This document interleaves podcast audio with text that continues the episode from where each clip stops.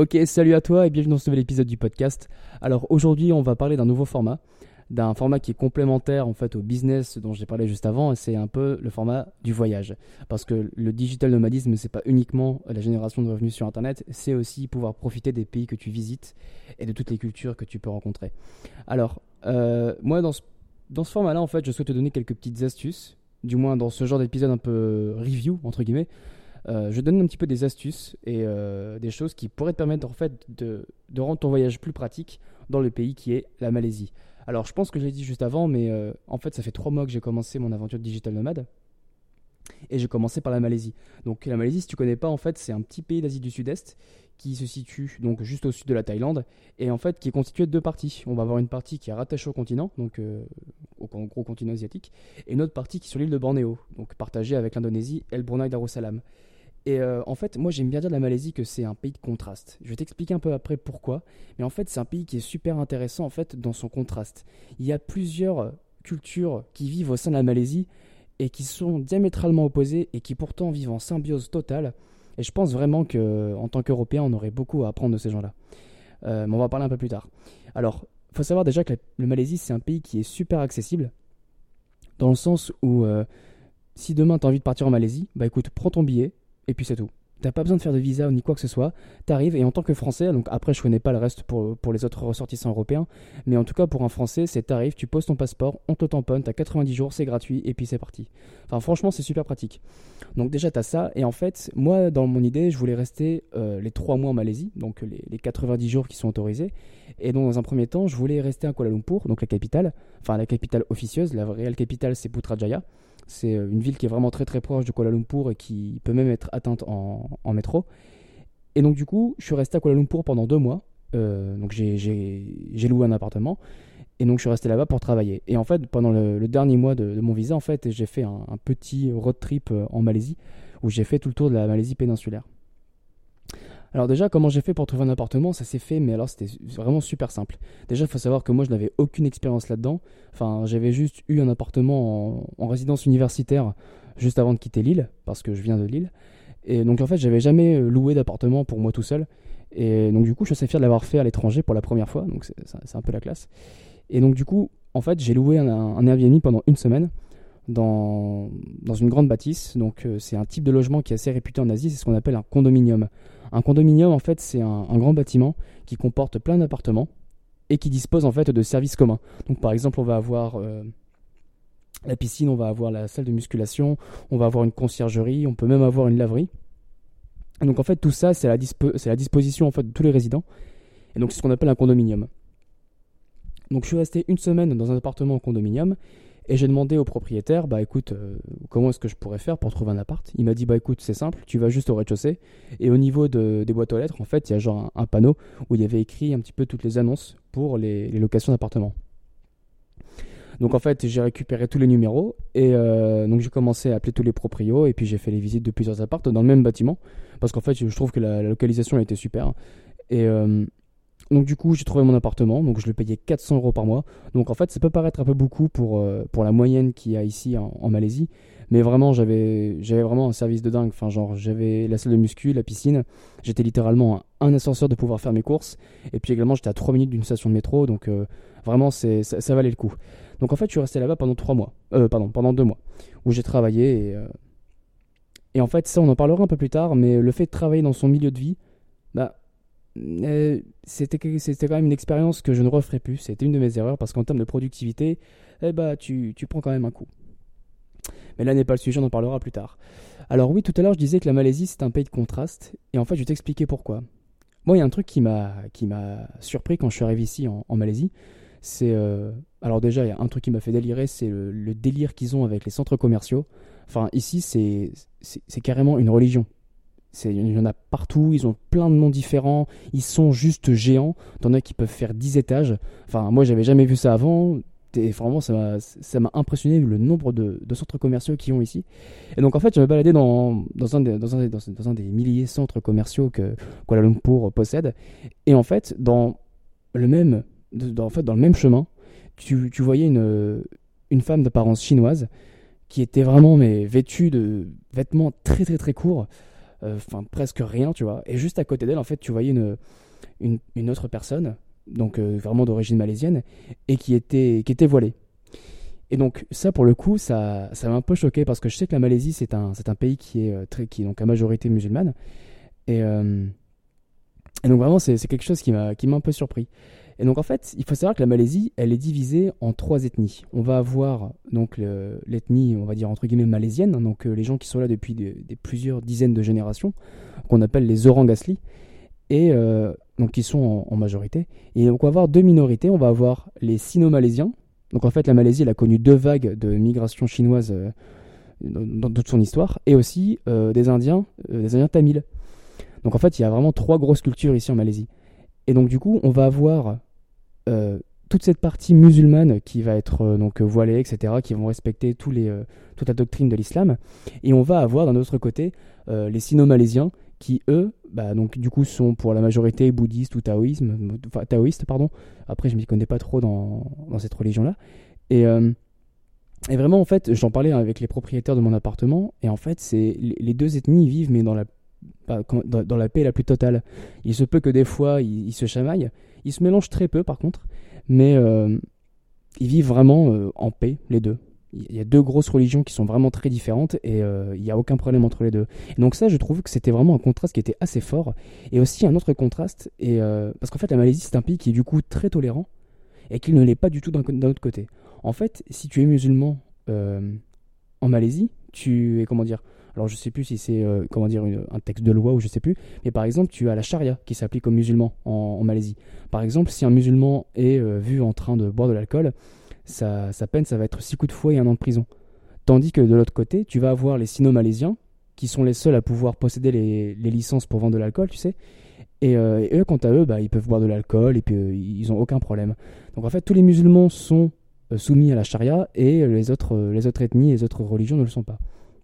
Donc vraiment, tu vois, peut-être que tu comprends à travers mes mots, mais c'est vrai que c'est un pays qui est vraiment, euh, bah, bah, qui est vraiment contrasté en fait. Mais c'est, mais c'est ce qui donne un peu le charme du pays et euh, c'était super intéressant. Et donc du coup, ce qu'il faut savoir de la Malaisie aussi, c'est qu'au niveau de la bouffe, du coup, moi je suis, un, je suis un fan de bouffe, je bouffe, c'est ma religion, c'est ma propre religion la bouffe. Et euh, en fait, c'est un truc de dingue. Parce que du coup, tu vas voir les Indiens tamils qui rapportent en fait leurs propres produits locaux et leurs propres plats typiques. Tu vas voir les Sino-Malaisiens qui ont eux aussi leur propre culture gastronomique. Et aussi, tu vas voir euh, les, les Malais, les, les Orangasli, qui ont leur propre culture gastronomique aussi.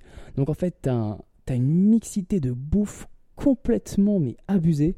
Et donc du coup, si t'aimes la nourriture, bah écoute, euh, je t'invite à venir ici parce que tu vas, tu vas bien t'amuser.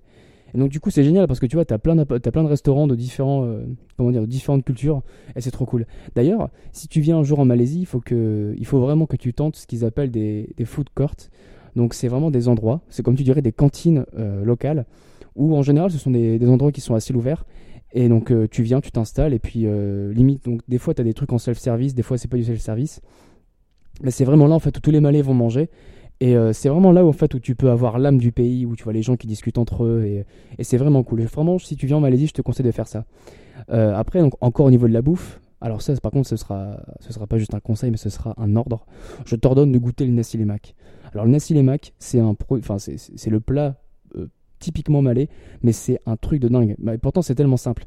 En fait, c'est du riz qui est cuit dans, du lait de coco et qui est servi avec euh, ce qu'ils appellent donc du sambal. C'est euh, une sauce rouge qui est composée de citron vert, de crevettes et de piment. Donc c'est un petit peu relevé. Ensuite, derrière, tu as des, as des genres de cacahuètes, enfin des oléagineux. Tu as euh, des, anchois, des anchois séchés. Et puis un morceau de viande. Donc ça va être un morceau de poulet ou un morceau de bœuf ou même du poisson. En général, accompagné d'un demi-œuf dur. Pardon. Et donc du coup, euh, ça c'est un super, mais c'est un super plat. Faut vraiment que tu goûtes si tu viens ici. Alors ensuite, dans les petits conseils que je pourrais te donner, si toi un jour tu as envie de venir en Malaisie, c'est euh, tout se fait en cash ici. Alors ça c'est un truc qui m'a aussi surpris parce qu'en France on a un petit peu la, carte de crédit qui, comment dire, qui, nous glisse souvent des doigts. Enfin on a pris souvent l'habitude de payer avec la carte bleue parce que maintenant on a son contact. Donc du coup tu as juste à poser ta carte sur, le, sur, la machine et puis tu vois tu as payé. Mais ici, vraiment beaucoup de choses se fait par cash. Donc vraiment, et puis euh, donc si tu viens ici, demande tout le temps si tu es un habitué de la carte, si le restaurant prend la carte. Tu vas voir qu'en général la réponse va être non. Puis même des fois carrément ils marquent carrément cash only sur, euh, sur, leur, euh, sur leur caisse enregistreuse. Donc au moins tu vois c'est clair. Donc ils font beaucoup de choses en cash et aussi ça c'est complètement gratuit mais si tu viens en Malaisie notamment bah, à Kuala Lumpur dans les grandes villes prends l'application Grab. Donc en fait Grab c'est le le Uber en fait d'Asie du Sud-Est hein, je crois. Je crois que c'est un peu dans, tous les autres pays mais euh, c'est super et c'est encore mais c'est 13 fois moins cher que, Uber. Vraiment des fois je, je traversais littéralement des villes pour 2 euros. Je demandais d'aller d'est en ouest dans une ville, on me c'était facturé 2 euros quoi. Enfin c'est complètement dingue. Et aussi bah, du coup, on va, on va rentrer dans ce sujet-là, c'est le coût de la vie en Malaisie. Alors vraiment, c'est pour un Européen, et en plus surtout que moi, c'est mon premier pays d'Asie du Sud-Est, donc vraiment, j'étais sur le cul en fait en regardant les prix, parce que c'est absolument pas cher, c'est complètement dingue. Par exemple, je sais que tu, peux avoir pour à peu près euh, l'équivalent de 2 ou 3 euros, tu peux avoir un, un demi-kilo de poulet, même voire un peu plus, si tu te trouves dans des, euh, dans, des bons, dans des bons spots pas trop chers. Enfin, vraiment, la ville coûte absolument rien. Et des fois, je remontais dans mon appartement avec des sacs remplis de bouffe, avec de la viande, des légumes, des fruits. Et au niveau des fruits, je me suis fait éclater la panse. Et après, donc, quand je récupérais la note et que je faisais la conversion, entre les ringgits malaisiens et puis l'euro, c'était, euh, j'étais sur le cul. J'avais payé à peine 10 euros et j'en avais, j'avais la bouffe pour 5-6 euh, jours, quoi. Donc c'est ça, c'est tu, verras jamais ça en France, hein, et même en Europe en général. Et euh, donc ça, ça m'a vraiment surpris. Donc là, euh, à l'heure où je te parle, en fait, on est en farmé et euh, le ringgit malaisien, il vaut à peu près. donc en fait, c'est 1 euro pour 4,8 ringgit. Donc à peu près 5 euros. Et déjà avec 5 ringgit, bah, tu as déjà, tu peux faire déjà pas mal de choses. Tu peux t'acheter déjà pas mal de fruits, pas mal de légumes. C'est, faut vraiment venir voir pour en fait le croire. Hein. C'est vraiment assez dingue. Donc du coup, après, ce que j'ai fait, c'est que j'ai fait mon petit trip donc dans la Malaisie, euh, dans, la, Malaisie péninsulaire, et donc j'ai pu un petit peu goûter à euh, toutes ces différences de culture qui se situent en Malaisie. Donc en fait, j'ai fait un tour. Donc j'ai démarré de Kuala Lumpur, j'ai voulu partir vers le sud, donc de la ville de Malacca. C'est une ville que je te recommande fortement si tu viens en Malaisie. Malacca, c'est une ville qui est magnifique. Et en fait, c'est une ville qui est historique parce que déjà, elle est très vieille et ça a été un des ports principaux d'Asie pendant très longtemps je ne sais plus en quelle, euh, année, mais c'était un petit moment quand même. Mais en fait, cette ville-là, elle a connu plein d'occupations. Elle a connu une occupation portugaise, une occupation euh, néerlandaise et une occupation anglaise. Donc en fait, si tu veux, c'est difficilement descriptible en fait. Tu as encore des vieux bâtiments de, guerre, avec des forts, avec même des, vieux canons. Euh, et, c'est super intéressant. Surtout qu'en fait, Malacca, c'est un endroit où il y a eu, une dispute entre les, les Malais de l'époque et les Portugais qui occupaient l'endroit à l'époque, enfin, qui occupaient l'endroit. Et en fait, les Malais avaient demandé de l'aide aux Chinois de, venir sortir les, Portugais. Et donc, en fait, les Chinois sont venus aider les Malais à cette époque et pour sortir les Portugais. Et les Chinois sont restés en Malaisie. Ça, a été la première vague d'immigration. Et donc, du coup, à Malacca, tu as plein de bâtiments euh, bouddhistes, taoïstes. C'est assez intéressant. Après, je suis descendu à Johor, donc, qui est la ville frontalière à Singapour, donc dans la, dans la, région, de, Johor, qui porte le même nom.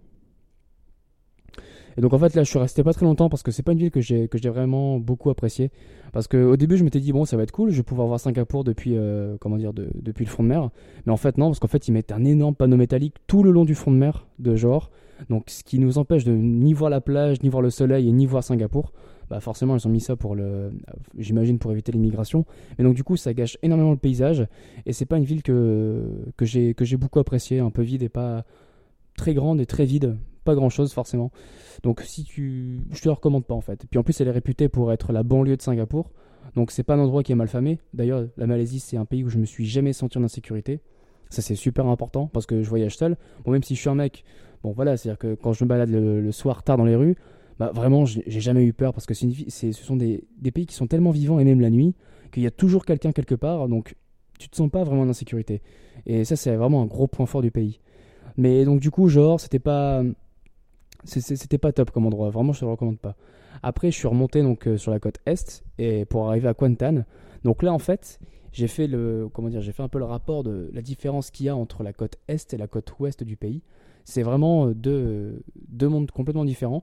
La côte est, elle est très peu développée. C'est-à-dire qu'on a beaucoup moins de grands bâtiments et beaucoup moins d'usines qu'on voit sur la côte ouest.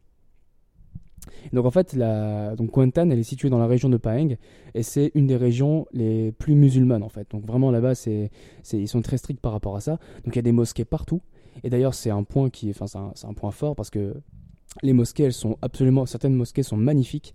Il y en a vraiment de très très belles à voir. Je pense notamment à celle de Malacca, qui est un petit peu la carte postale de, la ville.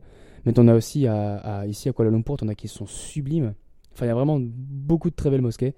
Et, euh, donc c'est marrant parce qu'en fait en Malaisie, moi j'ai connu le avant Ramadan et le après Ramadan. Alors là, je t'avouerai que quand même le pays, il a quand même changé de, changé de, face. Par exemple, le jour, bah, c'était vraiment mort. Je voyais vraiment les gens qui étaient euh, allongés sur les tables, un petit peu fatigués.